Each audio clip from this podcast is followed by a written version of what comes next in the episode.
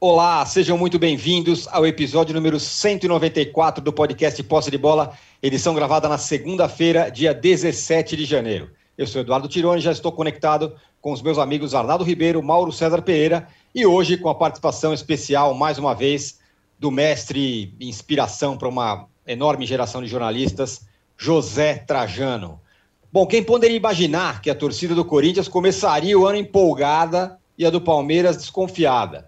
Pois é, mas o Palmeiras não deverá ter uma grande contratação para a disputa do Mundial. A Leila até soltou um vídeo ontem falando das conquistas do Palmeiras nos últimos anos, porque a torcida está brava.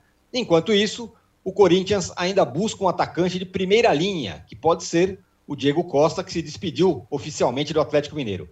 A dupla paulista será o tema do nosso primeiro bloco de hoje. No segundo bloco, a gente vai falar do Flamengo, que recebeu proposta do mundo árabe por Michael e pode ter negócio. Será que é uma boa se desfazer do atacante nesse momento? Tem substituição possível? Estão falando até no Ferreirinha do Grêmio. Se tem proposta para flamenguista, o São Paulo segue tentando negociar jogadores. Pablo e Vitor Bueno continuam, por enquanto, sem negociações. E o Soteudo, que foi oferecido também ao Flamengo, parece que não vem mesmo, conforme falou o presidente Júlio Casares. No Galo, o novo treinador, El Turco Mohamed, já está em Belo Horizonte. Tudo isso a gente vai falar no segundo bloco. No terceiro bloco, a gente vai falar do Real Madrid, campeão da Supercopa da Espanha, e do Marcelo, que se tornou o jogador com mais taças levantadas na história do clube. Será que ele vem para o Brasil, como foi, foi falado aí nesse começo de ano? E vamos falar também do City, do Manchester City do Guardiola, que venceu o Chelsea no fim de semana e vai passeando cada vez mais na Premier League. Um recado importante: você que assiste a gravação do podcast pelo YouTube, não deixe de se inscrever no canal do All Sport. Você que escuta o podcast na sua plataforma predileta, não deixe de seguir o Posse de Bola. Olha, para você que está acompanhando ao vivo no YouTube o nosso podcast, tem uma enquetezinha ali já no nosso chat. E a pergunta é a seguinte: quem se reforçou melhor para a temporada até agora? Foi o Corinthians, foi o Palmeiras ou foi o São Paulo? Estamos falando aí do trio de ferro. Vote aí e daqui a pouco eu dou, eu dou umas parciais aí de, de como está a votação. Bom dia, boa tarde, boa noite a todos. Trajano, é... com salada de ovo ou não, o Palmeiras não vai ter novo centroavante. E o Corinthians ainda está sonhando aí com um, pode ser o Diego Costa. Você acha que o Palmeiras fica muito mais fraco sem um camisa 9? Ou o time é suficientemente forte? Olá, pessoal, bom dia. Bom, salada de ovo é bom explicar. Era uma salada de ovo que tinha no Bob's, né, que era um, uma lanchonete poderosa no Rio de Janeiro, e que agora teve a morte, essa fim de semana aí, recente, do Bob Falkenburg, que foi o criador do Bob's. Anos e anos depois ele vendeu, e ele foi um grande tenista, um grande golfista, um homem rico, morreu morando lá nos Estados Unidos. E a salada de ovo eram assim como o milkshake de, choque de ovo maltine, eram das, né, os tops do, do Bob's. Olha, o, o Diego Costa está cotado para chuchu, só que ele está na Espanha ainda, né? Falaram que até meu querido Arsenal está disposto a contratar o Diego Costa. Então ele está na Berlinda. O, o Corinthians já anunciou o Cavani, Diego Costa, o primo do Cavani, quem mais de centroavante? É, tem mais. Luizito Soares. Luizito Soares, né? É... E não veio ninguém. É, por enquanto são aqueles. O Palmeiras puxou o freio de mão. Tem um elenco legalzinho, né? Foi campeão aí nos últimos tempos. Tem Rafael Veiga, tem o Gustavo Scarpa, tem não sei mais quem, mas precisa de um centroavante, né? O Luiz Adriano, depois de não dar certo, se queimar com a torcida e passar um ano muito ruim. Conclusão: e há a expectativa enorme em torno de um centroavante. Mas não é só o caso do Palmeiras e Corinthians, não. Muitos estão atrás de centroavante, e não só de centroavante. Agora a maneira, não tem mais ponta esquerda, agora fala assim, aquele que joga pelo, como é que chama? Lado esquerdo, é um. O Soteldo é, é um. Externo desequilibrante.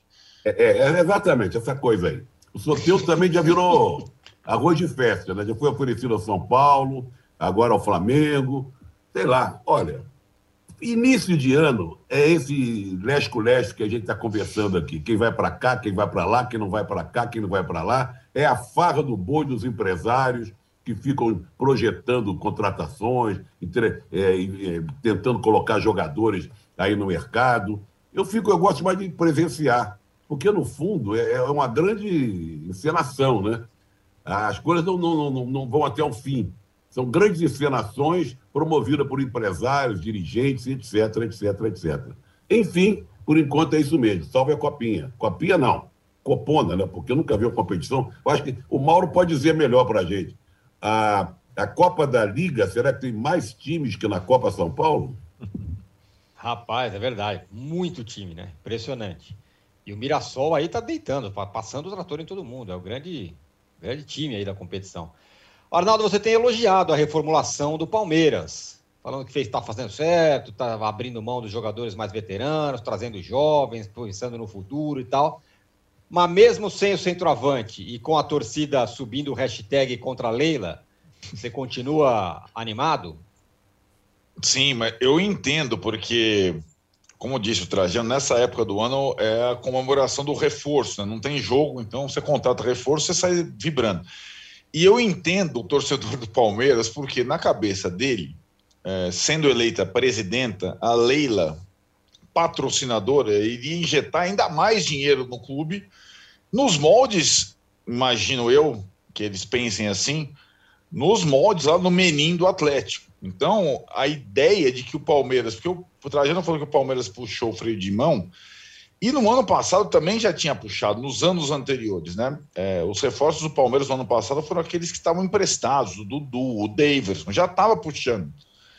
E no final das contas, a Leila entrou é, num, num, num projeto cauteloso no início em termos financeiros, sem rasgar o cofre, pelo contrário, tirando é, do elenco jogadores caros que não eram mais titulares. E nesse momento de, uh, digamos, de mercado em que faltam nomes grandes, acho que o Palmeiras investiu em nomes jovens, alguns promissores, para, é, se não, uh, é, digamos, é, bombas para chamar a atenção do torcedor, nomes que podem, durante a temporada, ajudar muito. Talvez ainda falte mais um centroavante, né? O Palmeiras contratou o Navarro, uma aposta que era do Botafogo, que fez uma ótima Série B pelo Botafogo. Talvez ainda falte mais algum jogador nessa específica posição. Mas eu acho que o elenco do Palmeiras é bom. É, o elenco do Palmeiras tem, tem é, jogadores é, interessantes. Eu acho que pesam duas coisas, Tironi, para as hashtags aí contra a Leila.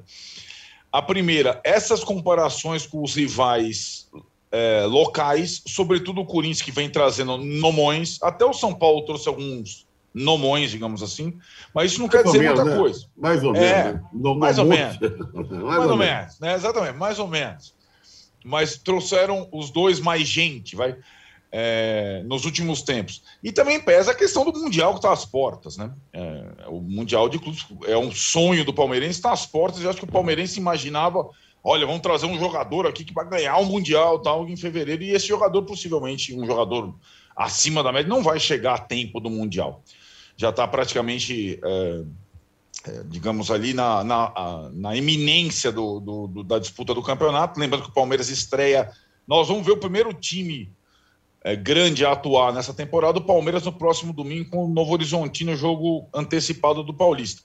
E aí, falando no Mundial na prática, como disse o Trajano, que eu acho que é o que interessa, o Palmeiras vai ter dois problemas com jogadores sem, é, sem discussão essenciais às vésperas do Mundial. O Everton, goleiro que foi convocado para a seleção e até o Mundial só deve jogar uma partida oficial, justamente essa contra o Novo Horizontino. E o Gustavo Gomes, zagueiro paraguaio, que também foi convocado para a eliminatória e também não vai disputar é, praticamente nenhum jogo oficial, ou só um jogo oficial, até a disputa do Mundial. Essas são preocupações maiores que o reforço, sabe, Tirando, para mim. É, o, o, Palmeiras tem poucos jogos até a disputa do Mundial e nesses jogos preparatórios não vai ter dois dos seus principais jogadores. Né? Esses são jogadores essenciais, o goleiro e o zagueiro. Então eu vejo o, o torcedor do Palmeiras aflito por essas questões, a comparação com os rivais e o Mundial às portas. Esse momento de comemorar a contratação, ele só é, é digamos, é, mensurável quando a bola começa a rolar. se o cara é, veio, se o cara que veio é bom, se ele encaixa no time e tudo mais. Lembrando que, digamos, o último nove, assim, disputadíssimo que o Palmeiras foi, contratou, é, investiu, é, com o dinheiro até da Crefisa, e foi buscar no aeroporto com rojão, com caravana, foi o Borja, certo? Uhum. E não deu muito certo. Não, o Palmeiras acaba certo, de se desfazer do Borja. Bondade, né? Exatamente. Acaba de se desfazer do Borja depois de ter emprestado ele a diversos times. Então, nem sempre o nomão é garantia de sucesso. É, pois é. O, o, o Mauro, é, o Palmeiras tem esse Mundial aí pela frente logo de cara. Já está um clima esquisito de parte da torcida com a Leila. Em contrapartida, o Corinthians está feliz da vida, todo mundo comemorando, porque está chegando jogador e tal. Fato é que um time e outro vão rumando em direções opostas aí nas suas vidas do ponto de vista financeiro. Parece uma loucura, mas a Leila, bilionária e tal, o Palmeiras está mais com o pé no chão, né? Tirando, eu acho que tudo isso, isso tudo aí é uma coisa de maluco, de maluco né? É, onde já se viu o Corinthians que não ganha nada importante já há algum tempo, sua torcida está feliz porque está trazendo jogadores sem ter dinheiro, com uma dívida colossal, uma gestão absolutamente é, é, arcaica do ponto de vista da gestão financeira, que é a gestão que é só aposta. Você aposta que vai contratar jogadores, vai conseguir títulos e vai conseguir pagar essa conta, e ainda vai reduzir dívida. Ou seja, você aposta que vai quebrar a banca. Você joga tudo, é, é, é, digamos ali, naquela possibilidade. Né? É, o futebol brasileiro tem muitos problemas nos seus clubes, problemas financeiros, muito em função dessa postura dos, dirigentes, que é algo que vem de muito tempo. Aliás, o presidente de São Paulo já deu declarações na mesma direção, já aderiu a, a, esse, a esse, não é nem esse modelo corintiano, esse modelo antigo que é adotado pelo Corinthians. É, não tem o menor cabimento o torcedor do Palmeiras estar minimamente incomodado, sendo campeão da Libertadores dois anos seguidos, e o do Corinthians, que não ganha nem o Campeonato Paulista, está né, é, tá feliz. Então, inverteu o negócio. O negócio é ser campeão, o negócio é ter jogador contratado. É, é isso, é um campeonato de jogadores contratados, não é mais um campeonato de futebol, em que se você fizer mais pontos, ou se você eliminar seus oponentes, você vai erguer o troféu do final. Não, não quero mais ser campeão, quero contratar jogador. Isso é um pouco também desse frenesi maluco da mídia buscando o clique. Hoje, por exemplo, além da central do apito, tem a central do mercado, que é uma central da especulação travestida de uma roupagem mais bonitinha. O que é a central do mercado? Que fala lá na Globo, lá o tempo todo. Aquilo é o quê? É central da especulação, porque você fica falando de especulações a maior parte do tempo. Aí fecha um negócio, aí você tem uma notícia. Aí tem uma proposta concreta, real, você tem uma notícia. O mercado existe, a gente deve falar sobre ele e tal, mas não há como você falar disso 24 horas por dia. Tem um cara de plantão ali o tempo todo. Olha, vai cair um cometa, não vai cair nada, pô. meteoro, sei lá o que, que vai, vai cair nada. Nada. Acontece uma coisa agora, outra depois, daqui a pouquinho de novo e tal. E isso é mundial.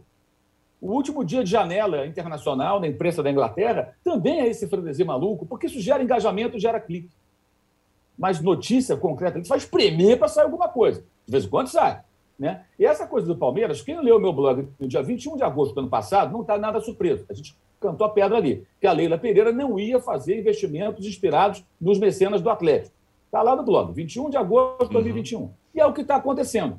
Porque ela está colocando em prática uma gestão mais ou menos na linha do que ela toca mais ou menos os negócios dela, as empresas dela. Isso é certo, é outra história. Eu acho que faz muito mais sentido trabalhar assim do que dessa forma translocada. Ela herdou, é, é, herdou mais ou menos, é ela já participava de uma outra forma, mas ela assumiu a presidência do Palmeiras, campeão da Libertadores e equilibrado financeiramente. Ela não precisa fazer loucura, ela não precisa sair correndo feito louco para contratar a qualquer preço, até por, por, episódios como o do Borja, lembrado aí pelo, pelo Arnaldo, que é um dos negócios que ela hoje, não fala abertamente, mas os bastidores, sabe, ela se arrepende. Porque não ela faria, bancou. Né?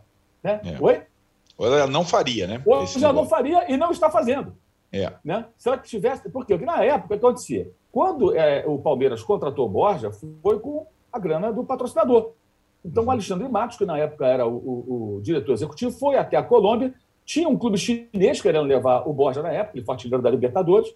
E ali teve até um trabalho de convencimento do jogador, né? dele vir para o Brasil, um passo de cada vez, ele ia se esconder na China. O cara ganhava lá um salário muito menor do que veio ganhar no Palmeiras porque o futebol colombiano paga muito menos, mesmo ele sendo naquele momento uma estrela de um dos principais times do país e tal, e campeão da Libertadores, o Atlético Nacional de Medellín. É, e ele veio para cá, mas não deu certo.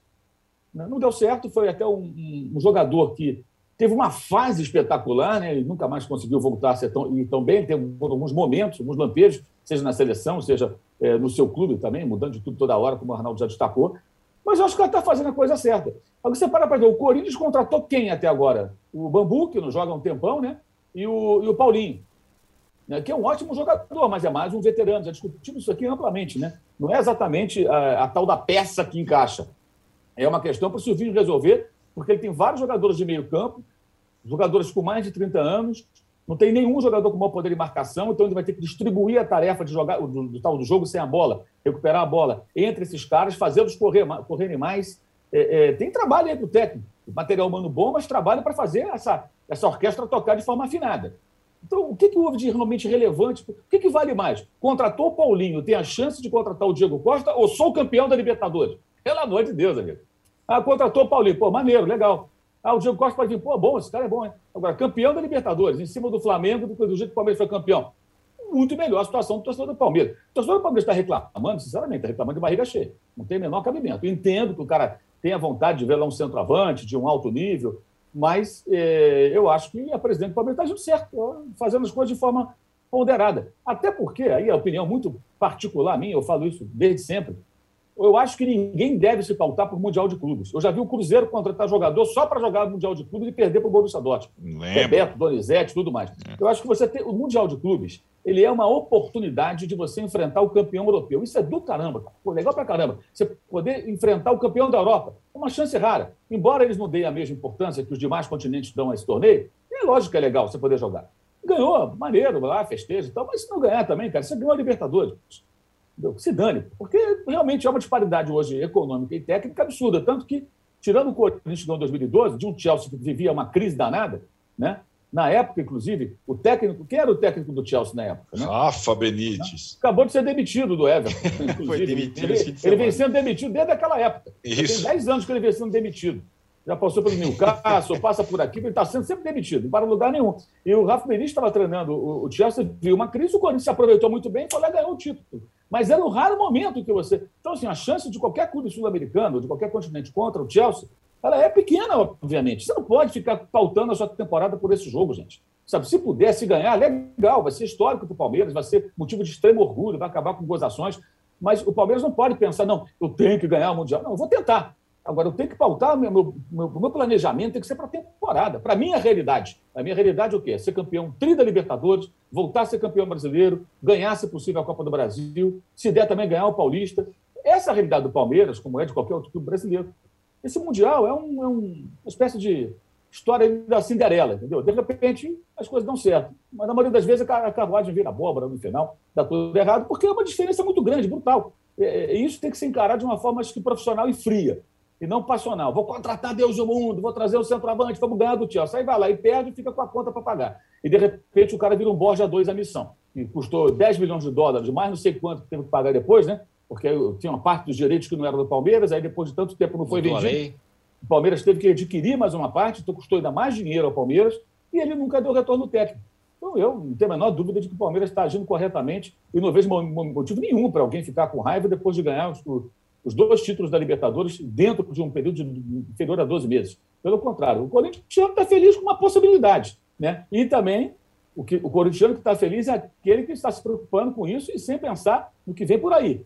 Porque a gestão do Corinthians é só olhar os números, é uma coisa de louco. O, o, o presidente do Corinthians comemora o fato de em um ano a dívida não, não aumentar. De quanto é a dívida? Ah, quase um bilhão. Legal, não aumentou a dívida é isso.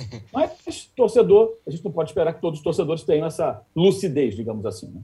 É, o torcedor aqui no nosso chat está empolgado, viu? Sem muita lucidez, como diz você, ô Mauro, que é o seguinte: é. quem se reforçou melhor para a temporada até agora? Corinthians, 44%. Palmeiras, 17%. São Paulo, 39%. Palmeiras, que é o mais forte aí, bicampeão da, da Libertadores no mesmo ano tal, tá o menos cotado aqui como que se reforçou melhor. Bom, a gente fecha aqui o nosso primeiro bloco do episódio 194 do podcast Posse de Bola. A gente volta em um minutinho para falar do Flamengo. Michael vai, vai sair, não vai sair. Chegada do El Turco no Galo. E o São Paulo, que diferentemente do Flamengo, não tem proposta por ninguém. Nem o Soteudo vem. Já voltamos. No cantinho do Parque Antártico, onde eles ficavam refugiados, cantavam o Cléo morreu, a Mancha se fudeu. Em 1988, um assassinato do lado do estádio do Palmeiras marcou a história das torcidas no Brasil. A rivalidade entre as principais organizadas aumentou e a forma de torcer dentro e fora dos estádios nunca mais foi a mesma. O podcast Futebol Bandido agora se chama Wall Sport Histórias. Nessa terceira temporada, a gente descobriu documentos inéditos que revelam detalhes dos primeiros anos das organizadas. Uma jornada cheia de festas, brigas, reviravoltas e despedidas precoces. Todas as violências que você vê é em ônibus, é em estádio, em qualquer lugar. Não é ponto de uma que não tem torcida uniformizada hoje. Você pode ouvir Wall Sport Histórias sobre Meninos e Porcos no site do UOL e no seu agregador de podcasts preferido.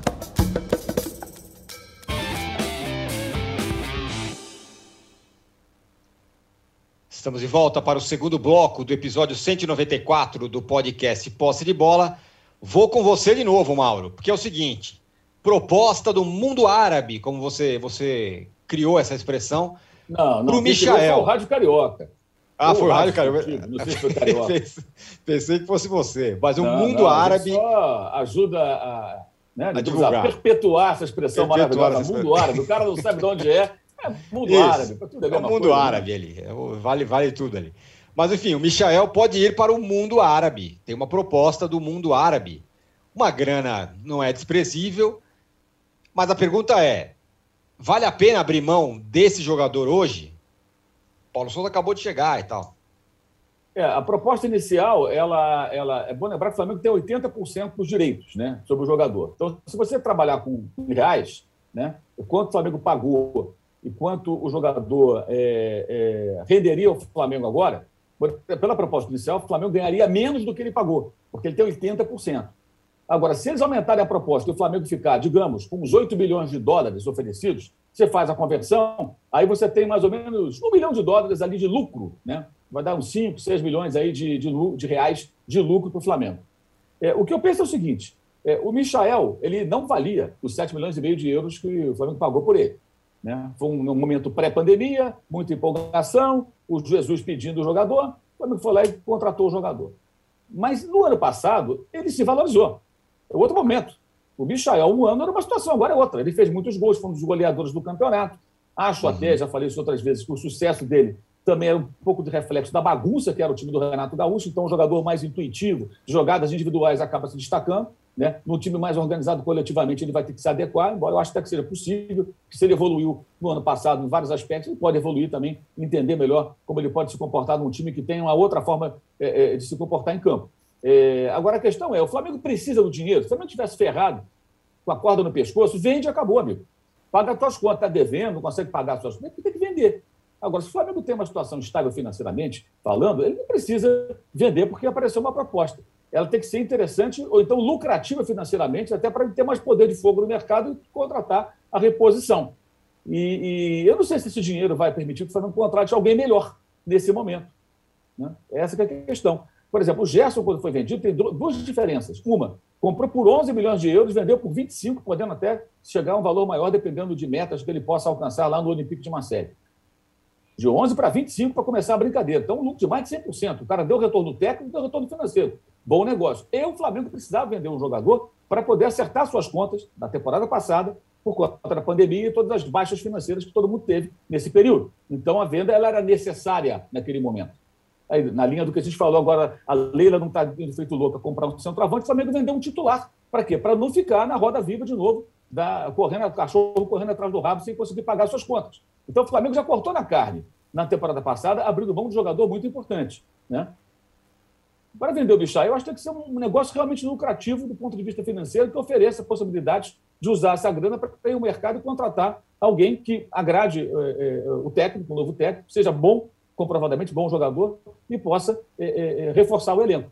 Vender só por vender então, então não adianta você buscar um equilíbrio financeiro se você continua vendendo pela primeira proposta que aparece. Eles rejeitaram a primeira, acho até óbvio, porque, como eu falei, os valores nem chegariam a, a, a cobrir aquilo que o Flamengo investiu no jogador. Né? E o que se diz é que vai chegar uma proposta nova, possivelmente ainda hoje, segunda-feira, é, mais alta. Aí vai ter que, ter que discutir, ver também o que, que o jogador espera. De repente o cara está louco para ir, mas tem que jogar duro. Se você não está em, com a corda no pescoço, você não é obrigado a vender por qualquer dinheiro. Eu, eu acho que, inicialmente, eu acho que a venda não vale a pena. Agora, se a proposta subir, for melhor, e o clube estiver já olhando o mercado e vendo uma maneira de repor essa, essa baixa eventual, aí a coisa muda de figura, pode ficar interessante é, vendê-lo, é, ter um lucro e usar esse dinheiro para trazer um outro jogador ou outros jogadores, sei lá, que possam é, é, recompor o elenco. Lembrando que o Flamengo já não tem o Rodrigo Caio, só Deus sabe quando vai jogar. O Flamengo perdeu o Bruno Viana, que é um zagueiro que não vingou, mas é menos um jogador da posição, você não tem mais o cara, entendeu? É essa é a questão. Ah, mas o cara não era bom, sim, mas ele estava ali. Você precisava de um zagueiro que tinha ele para jogar. Agora não tem mais. Então são dois zagueiros a menos. E o time deve jogar com três homens na linha defensiva, embora um deles deva ser o Felipe Luiz. A gente, a gente imagina isso. O Flamengo perdeu o Kennedy, que seria opção para as pontas e para a ala, na lateral esquerda. Né? Foi, aliás, voltou para o Chelsea para conta da carência nessa posição, né? com a contusão do Kiwell. Né? Então, o, o, o, Flamengo já tem algumas baixas, ele já vai precisar repor aí algumas posições. Né? A não ser que ele encontre aí nesses jogos agora com o time da base, dos primeiros jogos do Carioca, dois, três jogadores que se destaquem barbaramente e ganhem muito espaço, o que não é muito provável acontecer. Geralmente não é assim. Né? Então, vai precisar, de repente, ir ao mercado aí e tal. Aí seria mais uma baixa de um jogador que tem uma característica que nenhum outro tem no, no elenco. Ele é o único cara de drible e velocidade, buscando gol e fazendo gols na temporada passada, né? Não fez o gol mais importante, mas fez a função de gols.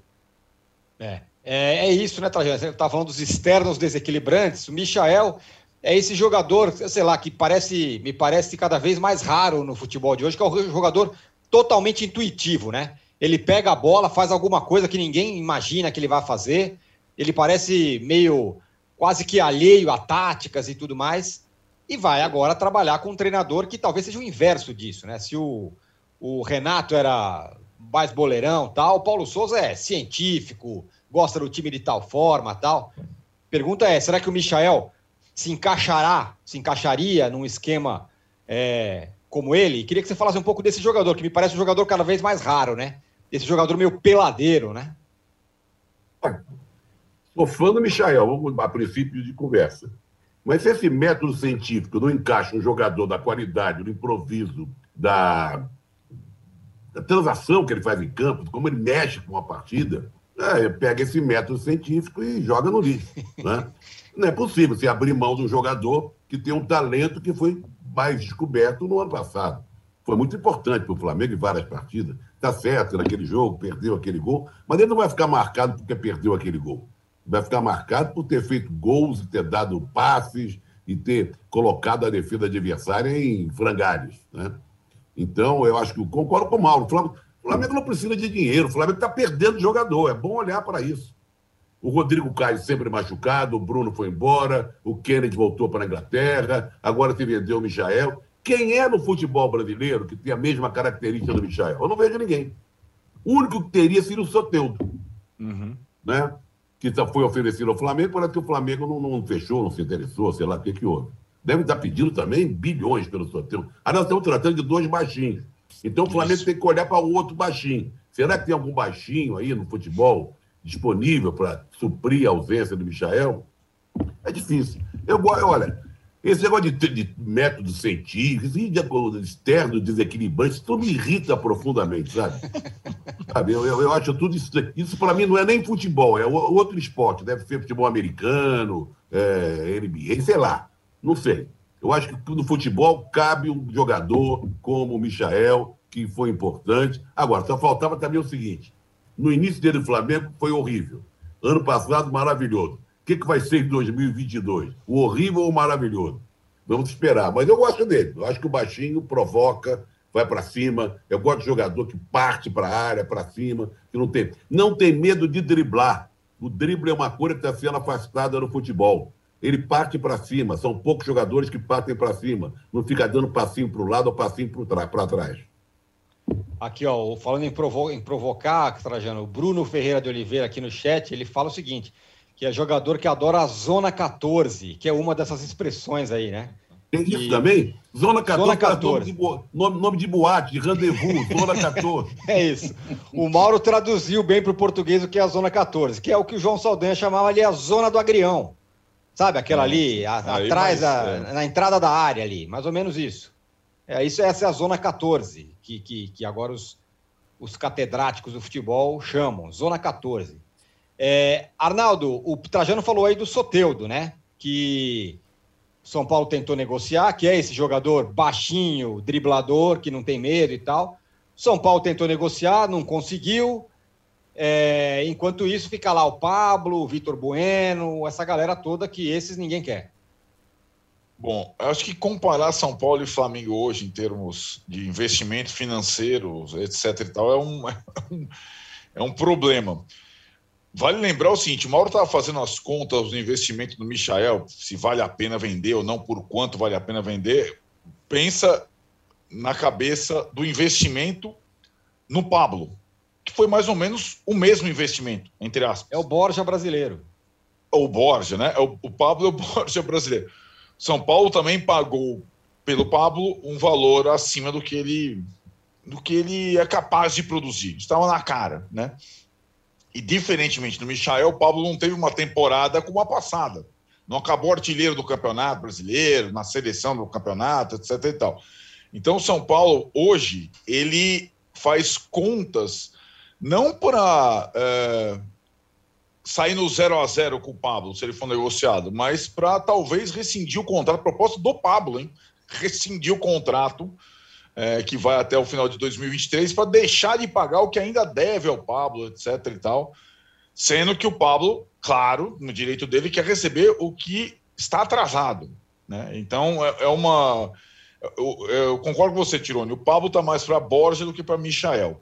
Em relação ao Soteldo, é, o Flamengo tem condição de contratar, se for o caso, o São Paulo não tem condição. O São Paulo tá só se sair é, e acertar com o Toronto e tiver livre para só negociar o salário e for um empréstimo, é muita condiçãozinha e tal, e o São Paulo não vai. Já saiu fora, porque, de fato, o Soteldo, pela boa imagem que ficou aqui, a sua passagem pelo Santos, é um cara que interessa. E os empresários dele estão tentando recolocá-lo no mercado brasileiro. E acho que o Soteldo passa a ser uma opção, como o Trajano falou, é um dos poucos que guarda as características do Michael em termos de improviso, velocidade e tudo mais. O, o Arnaldo, é. só um minutinho, talvez, não sei se você sabe, ou talvez o Mauro Tirone saiba. Flamengo vende o, o Michael, não sei por quanto, lá pro chamado mundo árabe. Aí compra o Soteudo. É elas por elas? Por que, que ganhou dinheiro vendendo uhum. o, o, o Michael e pega esse dinheiro e dá para o Soteudo? O que, que Maria leva? É, e, e, assim, com certeza, Trajano, o salário do Soteldo seria maior do que o Michael. Ele já ganha lá em dólar, etc e tal. No dia a dia, no mês a mês, o Soteldo custaria mais que o Michael, em termos de salário. Eu não sei quanto o Flamengo pagaria eventualmente pela contratação, pelos direitos do Soteldo. Mas no dia a dia ele seria mais caro que o Michel que veio de um salário do Goiás pequenininho, claro que recebeu um aumento do Flamengo, mas não é um salário em real, não é uma coisa, ah, tal, né? Que é como o Soteudo que tem salários lá da Liga Norte-Americana em dólar, indexado ao dólar, o caramba, quatro. Já, já, já sairia mais caro no mês a mês. Isso sairia mais caro. Também acho, concordo com você. E acho que não valeria a pena nem financeiramente. Não acho que seja negócio. A não ser que, de fato, o Flamengo receba uma, uma oferta irrecusável, entre aspas, e aí o Soteldo seria uma boa substituição técnica, eu acho, porque ele é um jogador também interessante. Né? É, mas eu. E o São Paulo acho que não tem condição de, de, de, trazer um jogador desse hoje e deve se conformar com isso. O Mauro falou dos buracos do elenco do Flamengo, o São Paulo também tem os buracos do elenco, do, sobretudo do meio de campo atrás. Mauro falou da zaga do Bruno Viana, que aliás é um cara que foi oferecido ao São Paulo. Pode né? Você vê como é que é. Não serviu no Flamengo, é, foi, fez um monte de lambança, trabalhou com o Rogério Senni lá, que nem colocava ele como titular, era de vez em quando. Mas como o São Paulo está sem zagueiro, poder sem zagueiro, perdeu o Bruno Alves, é, tem quatro zagueiros, um que vai ser sempre convocado para a seleção equatoriana, o Arboleda, é, o Miranda, que já tem uma certa idade, o Diego Costa foi mal ano passado, o Léo é lateral, tem, não tem zagueiro, tem, tem pouco zagueiro. O São Paulo tem mais para mim necessidade de jogadores do meio para trás, zagueiro, volante, do que propriamente do jogador que o Rogério sempre tanto quer. Porque o São Paulo contratou bastante gente do meio para frente. Eu acho que o desafio do Rogério com Nicão, Alisson, Rigoni, Luciano, Caleri, esqueci alguém, Gabriel Sara, Igor Gomes, é fazer um bom time do meio para frente. Tem jogador para fazer um bom time do meio para frente. Né? Não precisa não está assim, desesperado atrás do jogador que nem o Soteldo. Acho que dá para fazer um bom time com esses jogadores. Isso, Tirone, sem contar o Vitor Bueno e o Paulo. Um que pode ficar, que está quieto na dele, que não tem proposta até agora, que está treinando desde o início, que não pegou Covid, está mais magrinho tal, é o Éder, por incrível que pareça. Jogou nada ano passado, mas é, tem contrato, é, amigo lá do Miranda, tem um bom ambiente, voltou, não tinha feito pré-temporada ano passado, tá ali com to... o Vitor Bano nem está treinando, nem tá treinando com a galera. E o Pablo avisa, não se apresentou. Avisa o Arnaldo que era para falar do Flamengo, viu? O, Tirone, o Tirone fez uma pegadinha, Trajano. Ele fez o era Flamengo, do Flamengo São Paulo. Michael, ele já tá falando é do verdade. Éder. É, é ele botou o Soteldo no meio e já me. É o interno desequilibrante, o Éder. Não, aí não.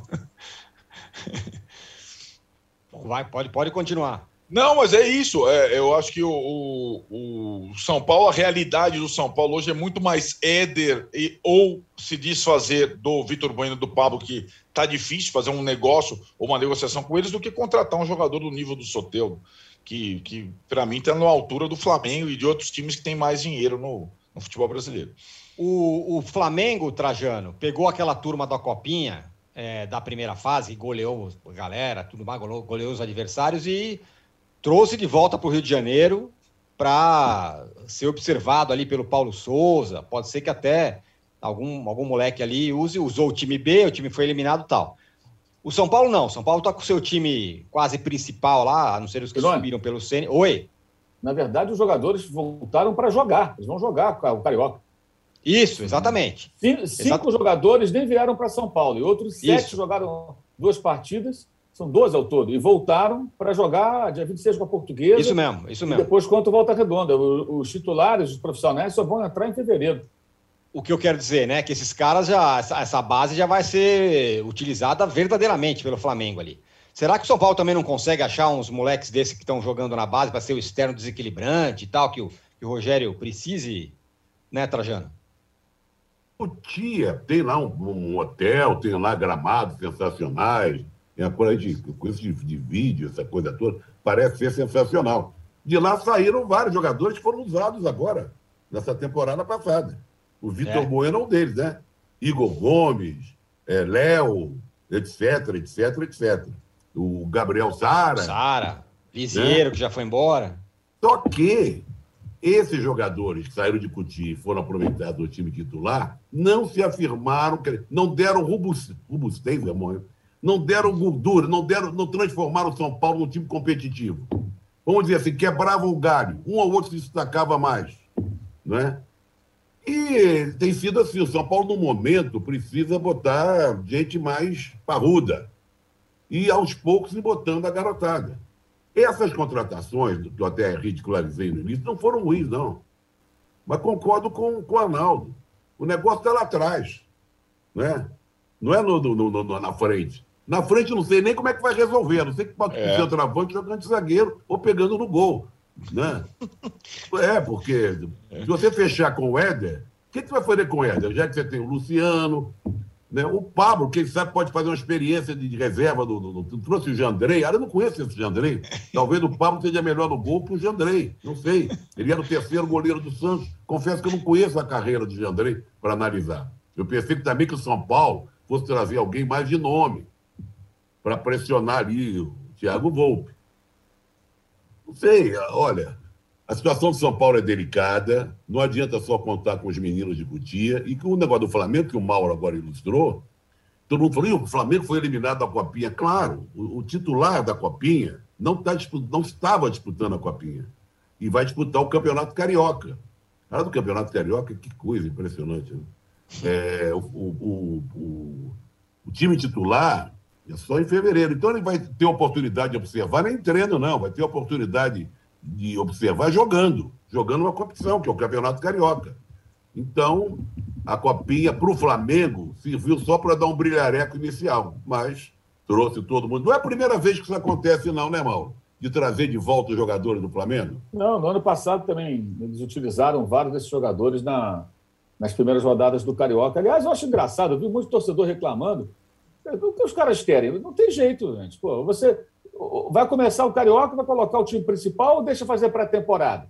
Aí estão deixando os caras fazendo pré-temporada. Tem que entrar em campo. Aí você põe qual time? Aí você vai para o time da base. Ah, mas tem que jogar a copinha. Não dá para jogar as duas coisas. Então, tem que descartar alguma coisa, tem que descartar a copinha, evidentemente, com um time que for possível. Ou então não joga a copinha. Então desiste de jogar a copinha porque não tem um time competitivo. Até acho que isso poderia ser discutido, né? Ah, eu não consigo. Olha, eu priorizo a minha pré-temporada, uso os garotos no, no, início do Carioca, então eu não vou para a Copinha com um time qualquer.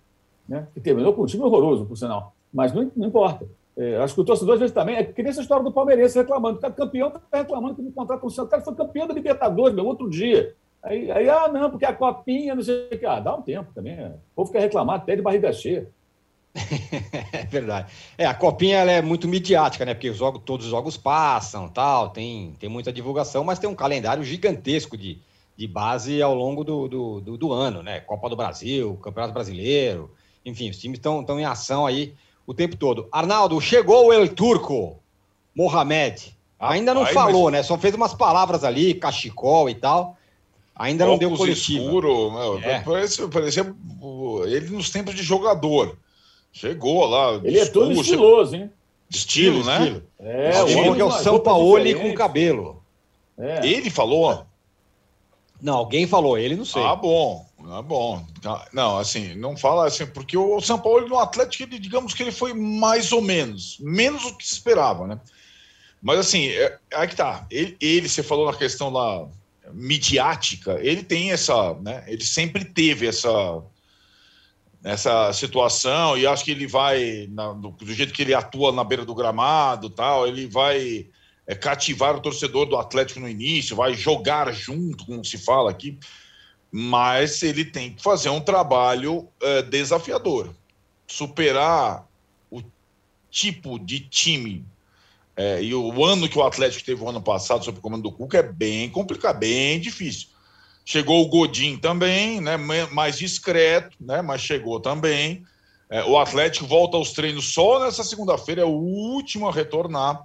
E tem algumas questões assim a resolver. Teve a rescisão do Diego Costa. O que eu, até agora, assim, o turco Mohamed falou pouco sobre o time do ano passado para cá, né? Sobre, por exemplo, as saídas do Júnior Alonso e do Diego Costa, sobre é, as perspectivas da temporada, sobre a chegada do Godin, ainda vai dar a sua entrevista, primeira entrevista como técnico do Atlético. Mas ele chegou, chegou já com poucos auxiliares, né?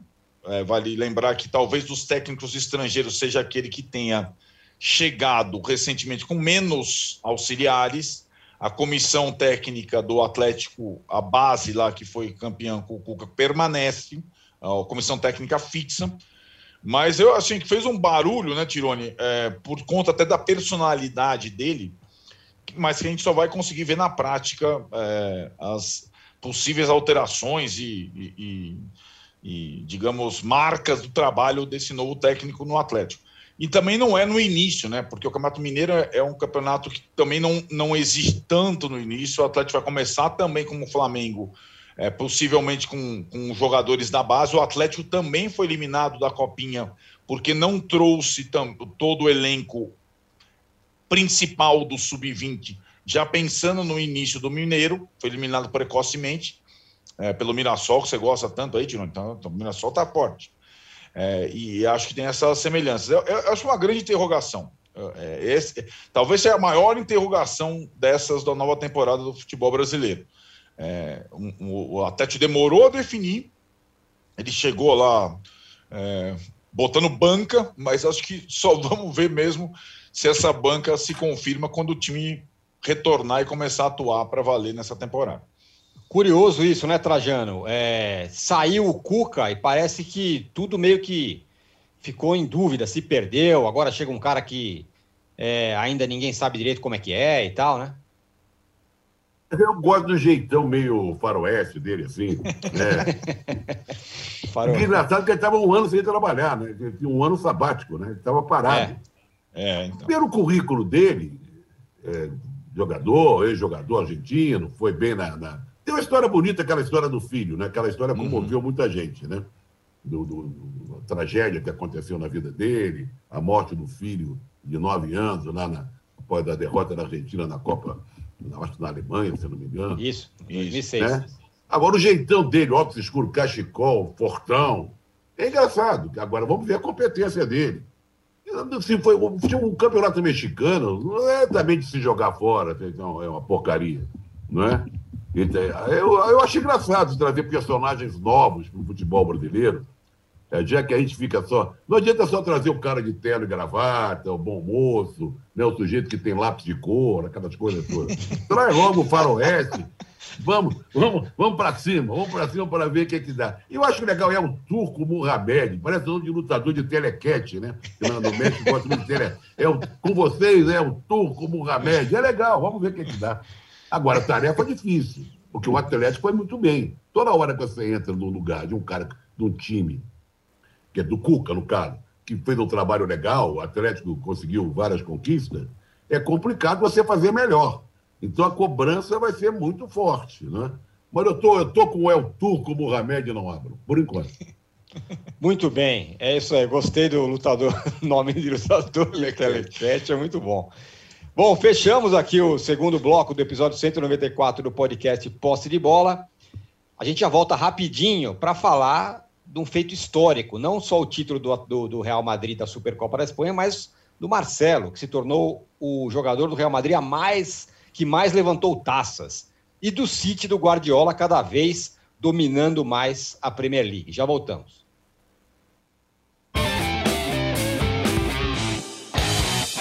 Futebol sem fronteiras. Jogo jogado dentro do campo e fora dele. Bastidores, economia, política, turismo. O podcast do UOL para quem gosta de futebol internacional e tudo o que vai além de um simples grito de gol. Futebol Sem Fronteiras, toda quinta, comigo, Júlio Gomes e Jamil Chad, no canal UOL.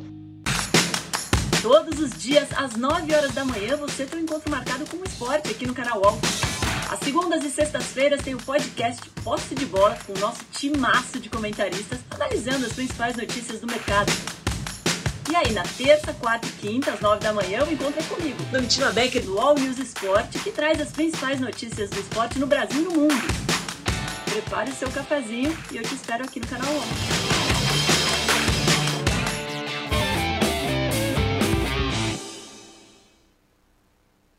Estamos de volta para o terceiro bloco do podcast Posse de Bola, episódio 194. Trajano, o, o Real Madrid foi campeão da, da, da, Supercopa da Espanha e o Marcelo se tornou o cara do Real Madrid a levantar mais taças. Ele se igualou a nada menos do que o Gento, que muita gente disse que foi talvez o melhor, o maior jogador da história do Real Madrid, né? O Jeto não foi o maior jogador da história do Real Madrid, mas fez parte do maior Real Madrid de todos os tempos, que era aquela linha famosa Canário do meu América, ou Del Sol. É... Canário, Del Sol, Puskas de Stefano, de Stefano, Puskas de Rento, né? É que ele jogou muitos anos na ponta esquerda do Real Madrid. Se não me engano, é Francisco Rentos, não sei o primeiro nome dele era um ponto esquerda que jogou por, durante décadas, né? Como titular do Real Madrid. O Marcelo é um fenômeno, né? É um Francisco fenômeno. Gento, é isso mesmo. É. Ele. ele... Aliás, tinha o Copá também, em determinado momento, o Copá também jogou nesse ataque aí, jogador francês, Raymond Copá.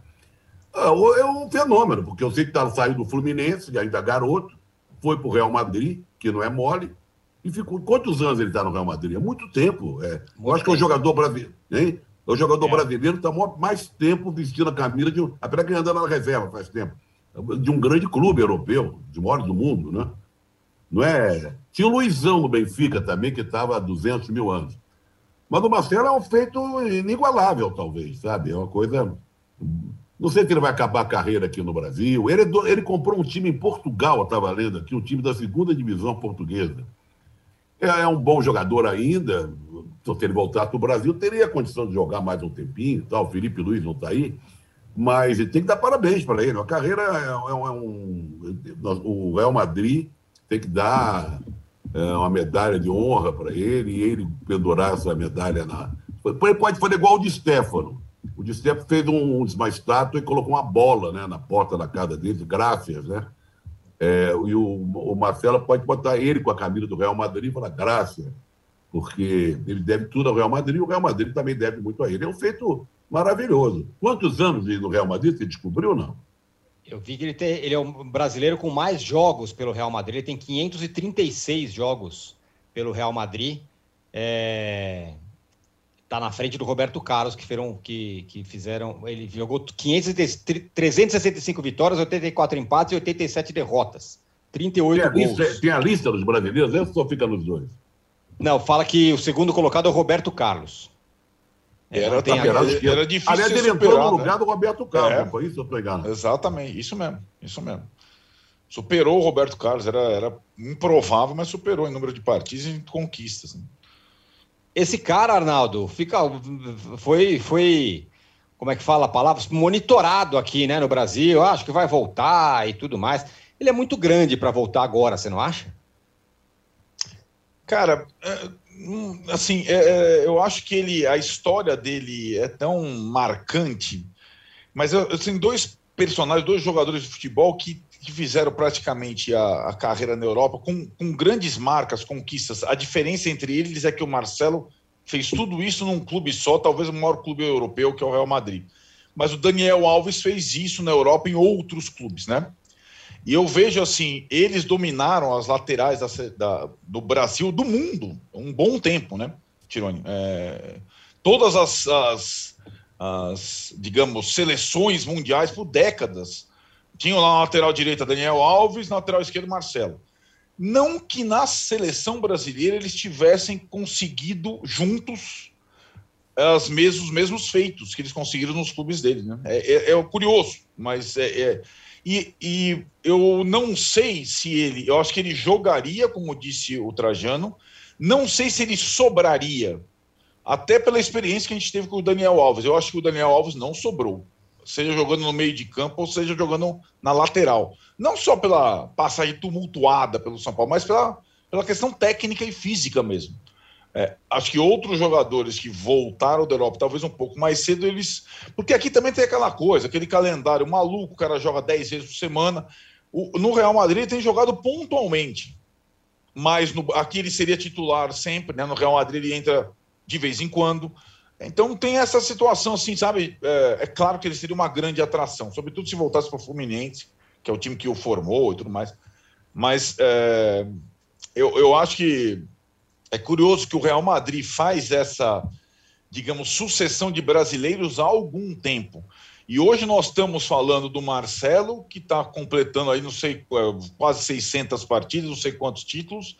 Nós estamos falando de, de um cara que foi eh, responsável ao lado do Modric e do Kroos pelos títulos recentes do Atlético, do, do Real. Eh, esse em cima do Atlético Bilbao foi mais um deles, que é o Casemiro, né? Que está chegando perto dos 30 anos e está fazendo uma história também gigante no Real Madrid. E tem dois novos, um zagueiro que está se firmando, Éder Militão, e o Vinícius Júnior, que é o mais novo deles. Tá... Então, e, e- e convenhamos, né, que na final teve até o Rodrigo. O Rodrigo teve participação decisiva na final da Supercopa. Então, o Real Madrid tem uma, tem uma história com brasileiros que vão se sucedendo de gerações diferentes. A diferença de idade entre o Marcelo e o Vinícius Júnior, o Marcelo dá para ser pai dele, né, do Vinícius Júnior. E, os, e, os, e, o, e acho que tem uma. Um, um- e, e lembra, é, é, Tirou, na nossa geração, o time dos brasileiros na Espanha, na Europa, era o Barcelona, né? Né? Era a Barcelona, Ronaldo, Romário, Ronaldo, Ri- Ronaldo, Rivaldo. Hoje, há algum tempo é o Real Madrid. Né? E, e o Real Madrid mais sólido, aliás, que o Barcelona, mais consistente e com sempre marca de brasileiros nas suas conquistas recentes. É, se o Real Madrid é o, é o, é o time é, do momento na, na, na, na Espanha, Mauro, o City com o Guardiola vai virando. O Guardiola vai se, se transformando o senhor Premier League, né? Impressionante como, desde que ele chegou, ele foi, ele, ele foi ganhando ano a ano, ele foi, parece que entendendo mais o, o- a Premier League e agora está aí deitando mais uma vez. Ganhou do Chelsea. Ele está caminhando para conquistar o quarto título inglês em cinco temporadas, né? É, ganhou dois, daí o, o Liverpool venceu, aí ele ganhou, ganhou novamente o título da temporada passada e deve ganhar mais um agora. Em 1 de dezembro, o Chelsea estava um ponto à frente do Manchester City. 45 dias depois, o Chelsea se viu 13 pontos atrás Nossa. do Manchester City. É. é. incrível isso, né? Porque dezembro é aquele mês com muitos jogos, nove, dez jogos por time, né? Contando diferentes competições. Então, é sempre muito desgastante. E o time não para de vencer os jogos, né? Vence, vence, vence qualquer adversário. Já meteu sete no Leeds do, do Bielsa, já meteu seis a três no, no Leicester do, do, do Brandon Rogers, já fez 4 a 0 no Newcastle, tudo nesse pacote de vitórias recentes. É, e venceu o Chelsea nos dois jogos, né? Venceu fora e agora venceu em casa. Agora, até escrevi sobre isso outro dia no blog, é, é, só para a gente colocar a, a, o contexto histórico, né? O que o Guardiola está perto de conseguir é muita coisa, claro. Você ganhar quatro vezes a Premier League em cinco anos não é para qualquer um. É, é só para Alex Ferguson, que fez isso três vezes. Três vezes. em três diferentes momentos, o Ferguson ganhou quatro vezes com o Manchester United a, a, Premier League em períodos de cinco anos. Ganhou três, perdeu um, ganhou outro. Né? Ganhou dois, ganhou, perdeu um, ganhou mais dois. Ou seja, esse feito do Guardiola, que a gente está tanto, elogiando tanto, né? o, o escocês conseguiu em três oportunidades. Né? Assim, é, é, eu acho que isso mostra também é, que o Manchester City, todo o dinheiro, com Guardiola, ele tem uma estrada muito longa ainda para tentar se equiparar ou se aproximar do seu rival da cidade. O Manchester United é muito maior. Isso é uma mera constatação. Embora viva momentos difíceis já, desde que o homem parou de trabalhar. Né? Quando ele foi para aquela cadeirinha dele lá no Trefo, assistiu os jogos lá de fora, é, nunca mais se encontrou. Já teve Mourinho, já teve Vangal, já teve todo mundo ali de técnico, né? É, mas o United não se acerta, né? não encontra o seu caminho. Mas na era Premier League, é, é, é até é bom lembrar, quando o, o Ferguson chegou no, no, United, o time tinha sete títulos de campeão da Inglaterra. O Everton tinha nove, por exemplo. Hoje ele tem 20, né? ele saiu com 20 e o Everton continua com os nove. É impressionante, cara. Assim, ele ainda é o grande cara, o grande nome do, do, da história recente do futebol da Inglaterra, ainda é Alex Ferguson, e o Guardiola vai ter que ficar muito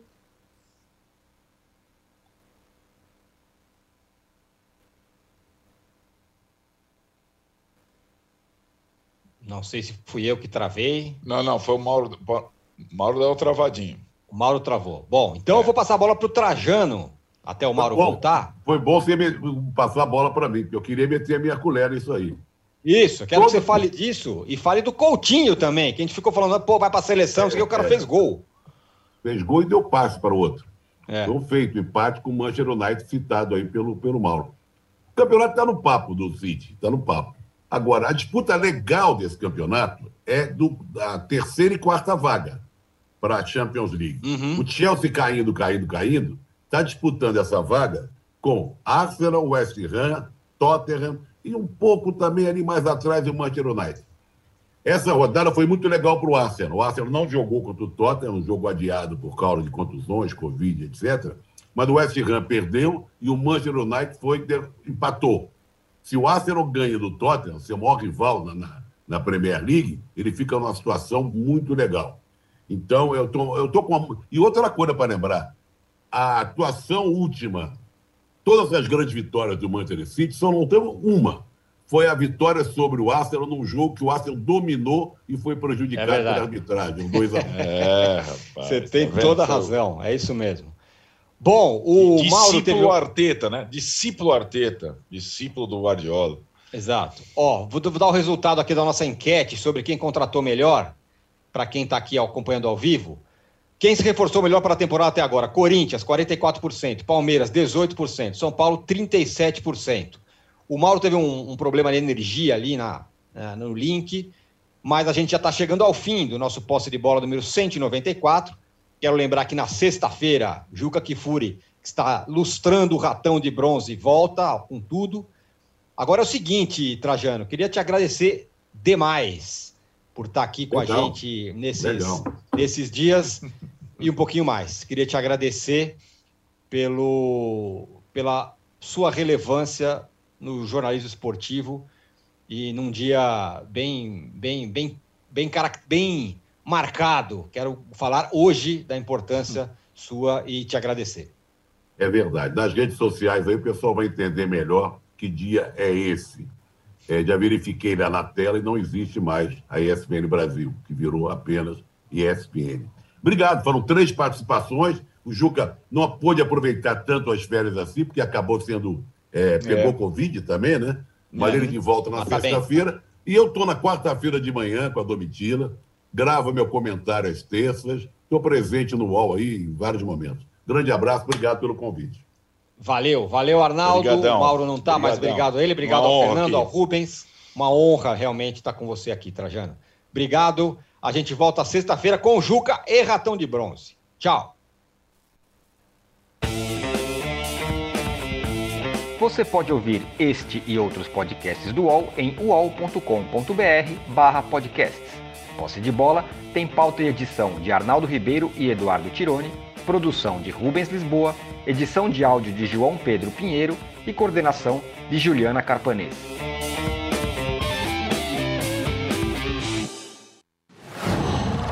Qual?